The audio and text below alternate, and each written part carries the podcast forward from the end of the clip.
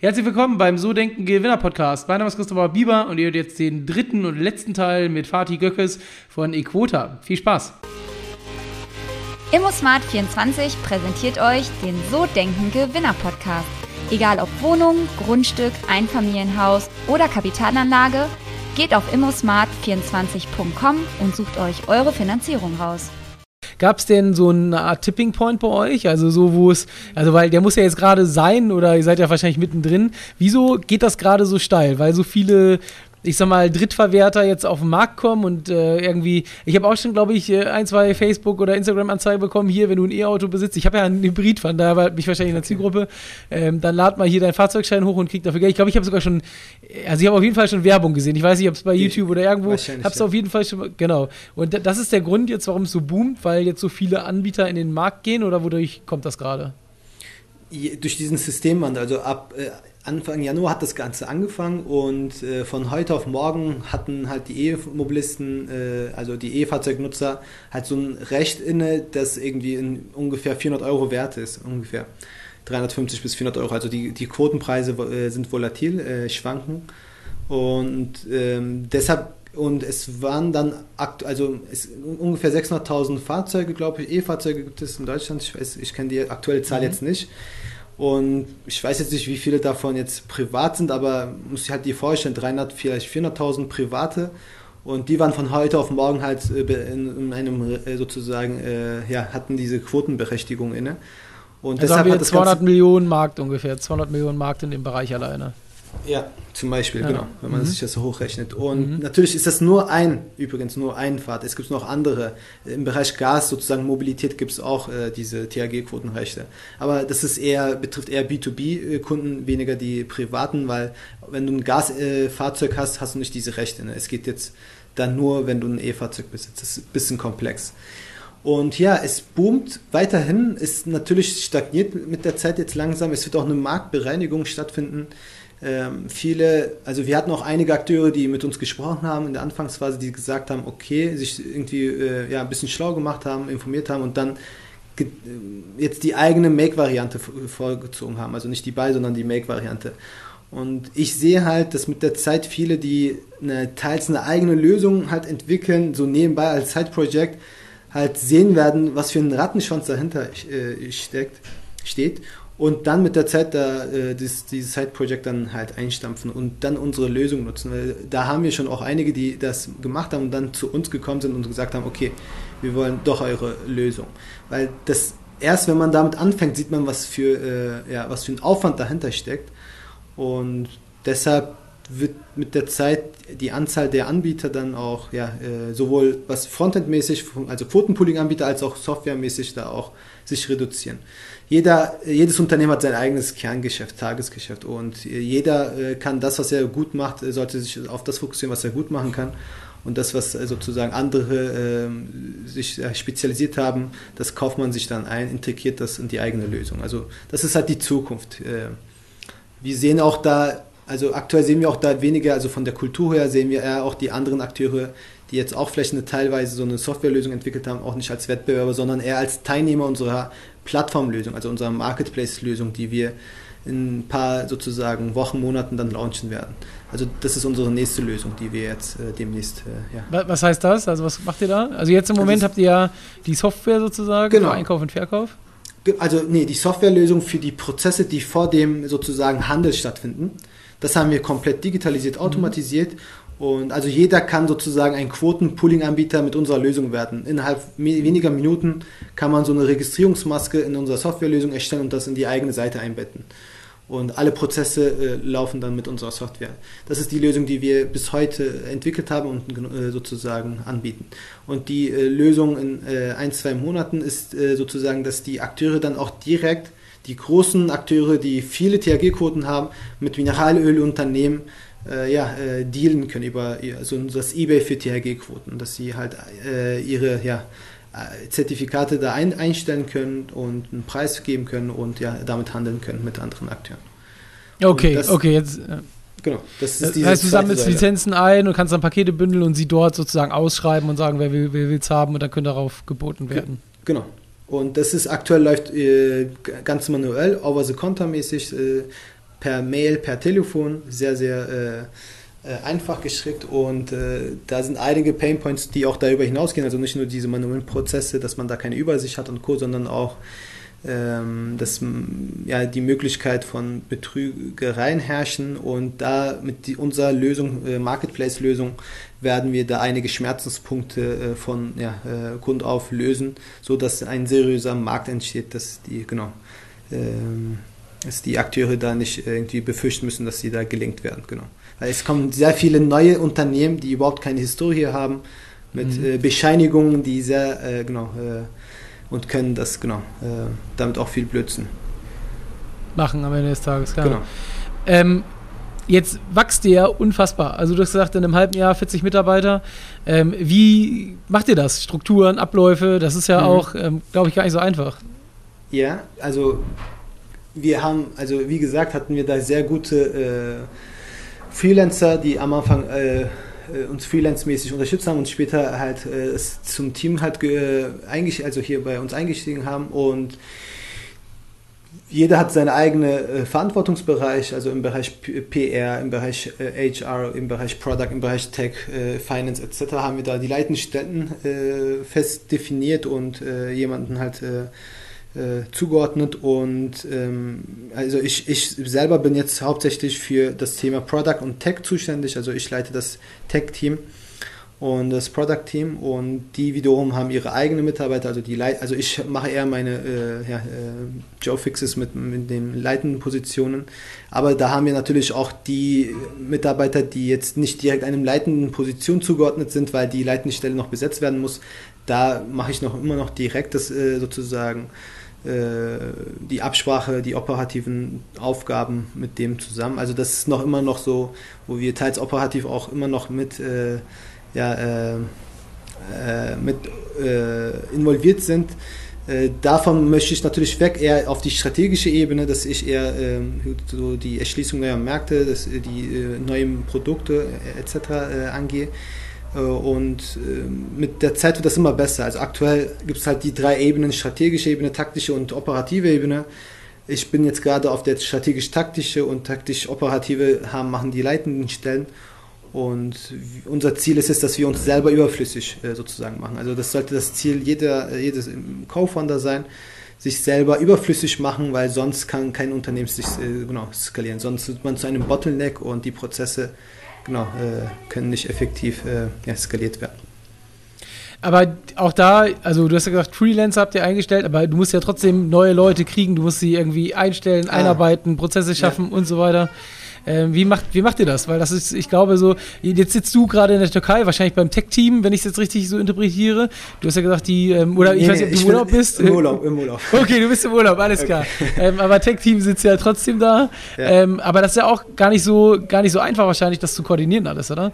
Wie, wie macht ihr das? Weil ich stelle mir vor, so vor einem halben Jahr noch irgendwie mit zwei, drei Leuten und jetzt mit 40, ja. da sind ja auch ganz viele Dinge, die sich ändern, sozusagen. Ich habe selber bei mir so 30 Leute ähm, ja. und äh, wenn man so alleine ist, das ist ja was anderes, wie wenn du dann irgendwie so eine Organisation führen musst. Ja, ja, definitiv.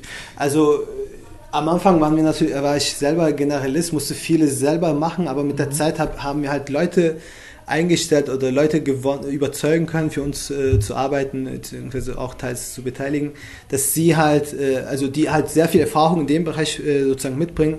Zum Beispiel unser Product Manager, der hatte halt viel Erfahrung im äh, ja, Leiten oder nach Scrum mäßig zu arbeiten äh, und im Agil, also agil arbeiten und das zum Beispiel der Tech sozusagen Team, der hat halt knapp äh, 20 Jahre Erfahrung.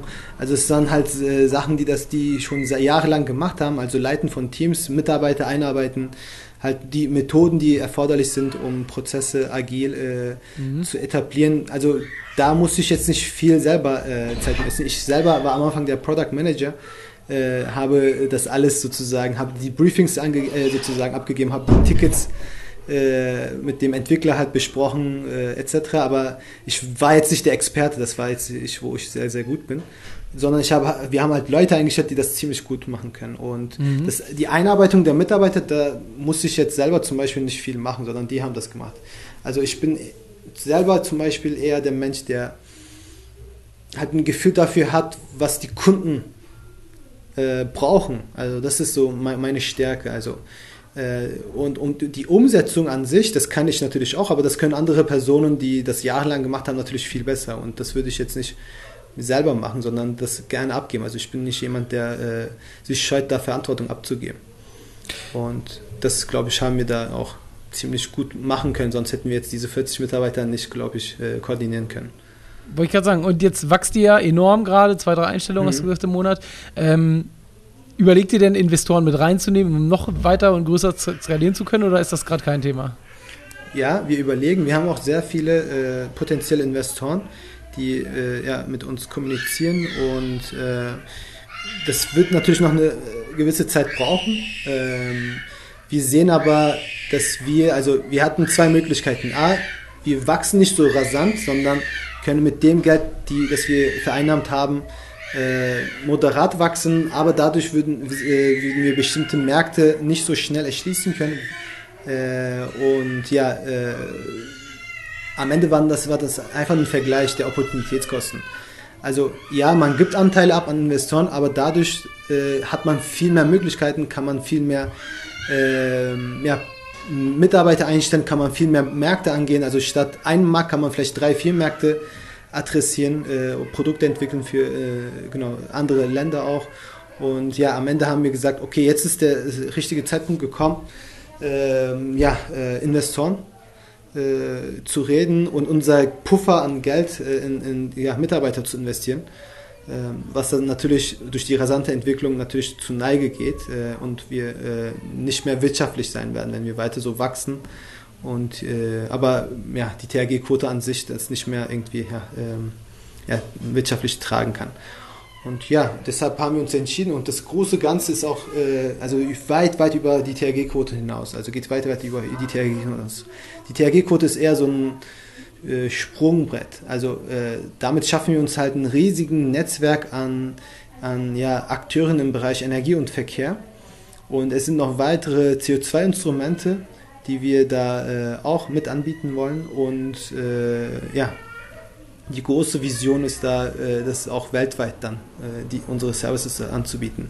Also wir wollen im Bereich ja, virtuelle äh, und physische Assets den Handel von Environmental Products äh, sehr, sehr einfach äh, anbieten.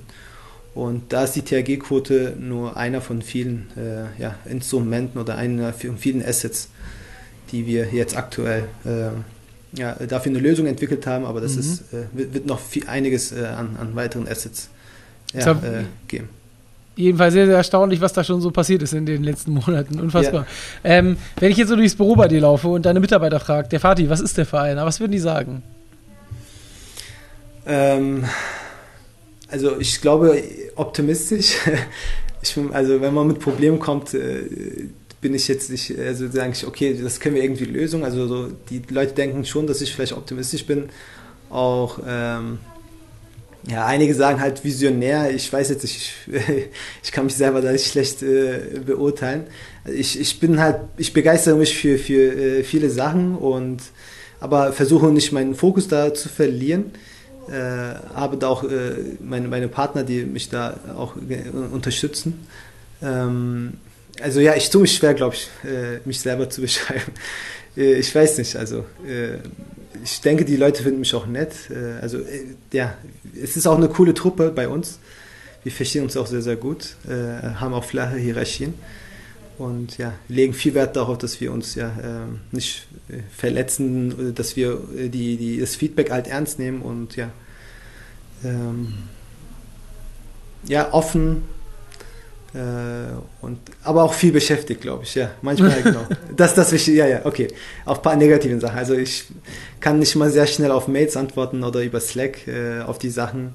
Manchmal muss ich die Mitarbeiter halt warten lassen, weil ich muss ständig Triage betreiben. Also es ist wirklich, in der Wachstumsphase hat man viele, viele Sachen, die wichtig sind, aber man, man, muss immer dieses große Ganze im Blick behalten und deshalb muss ich man manche Leute, Mitarbeiter vielleicht warten lassen oder manche Kunden auch äh, ärgern sich dann halt, aber mhm. es ist dieses große Ganze zu erreichen, muss man ständig Triage betreiben und ja, äh, kann auch vielleicht negativ wahrgenommen werden, aber anders geht es dann halt leider nicht manchmal. Okay, also erstmal ähm, mega. Äh, auch, auch, für die Zuschauer, wenn die deine, ich glaube, äh, wahrscheinlich deine Tochter im Hintergrund hören oder dein Sohn, ich weiß gar nicht. mein Sohn. Äh, dein Sohn, genau, sehr gut. Ja. Und äh, also nicht wundern, aber dafür machst du es auch im Urlaub schon mal. Vielen, vielen Dank dafür, dass du dir die Zeit genommen hast. Ja, äh, letzte. Frage noch und dann würde ich dich ja. auch wieder zurück in den Urlaub lassen. Ähm, was würdest du Menschen empfehlen, die in der, in der gleichen Situation sind wie du und gesagt haben oder darüber nachdenken, sich selbstständig zu machen? Was würdest du dem mitgeben? Ähm, gute Frage. Also es hängt natürlich von Person ab, aber ich, ich finde es mega spannend, also die Selbstständigkeit. Also da, dadurch lernt man so viele Sachen, äh, weil man hat dazu, äh, also ja, man ist alleine halt öfters und man muss viele Sachen halt selber irgendwie organisieren, selber machen. Und glaube ich, allein die Erfahrung, also nicht das Geld, also auch wenn irgendwie das Unternehmen dann halt scheitert, allein die Erfahrung, die Leute, die man dadurch kennenlernt, das ist so viel wert. Also auch wenn man im Anschluss dann trotzdem die Angestellten-Tätigkeit dann halt sucht, äh, die Erfahrung äh, ist es definitiv wert, dass man einmal, mindestens einmal sowas versucht, wenn man wirklich so eine Idee hat, äh, die Energie hat und die Umstände es erlauben, sowas äh, zu machen. Also ich würde es eigentlich definitiv raten, sowas zu machen, wenn, man, wenn die Umstände es erlauben. Und ja, äh, weil es, ja, die Erfahrung, das ist ziemlich äh, wert und das das verliert man nicht. Das Geld, das kann man mhm. verlieren. Äh, Unternehmen kann nicht scheitern, aber die Erfahrung, das bleibt immer. Das ist viel wert. Mega. Fadi, vielen, vielen, vielen Dank. Das war echt ja. der Hammer. Bin Danke mega gespannt. Ich glaube, wir müssen wahrscheinlich in ein, anderthalb Jahren einen neuen Podcast machen, Teil 2 und mal gucken, wo ihr steht. Ist sehr, sehr spannend, was ihr da gerade macht. Und äh, ich bedanke mich bei dir. Vielen Dank, dass du dir die Zeit genommen hast. Da, danke für die Einladung. Vielen Dank. Gerne. Das war das ganze Interview mit Fatih. Ich hoffe, dir hat es Spaß gemacht. Ähm, war auf jeden Fall ein cooler Interviewgast. Bin mega gespannt, was bei den Jungs so in den nächsten Monaten und Jahren passiert und wie groß das Ganze wird. Und ja, ich freue mich, wenn ihr dann zum nächsten Podcast wieder mit dabei seid. Ciao, ciao.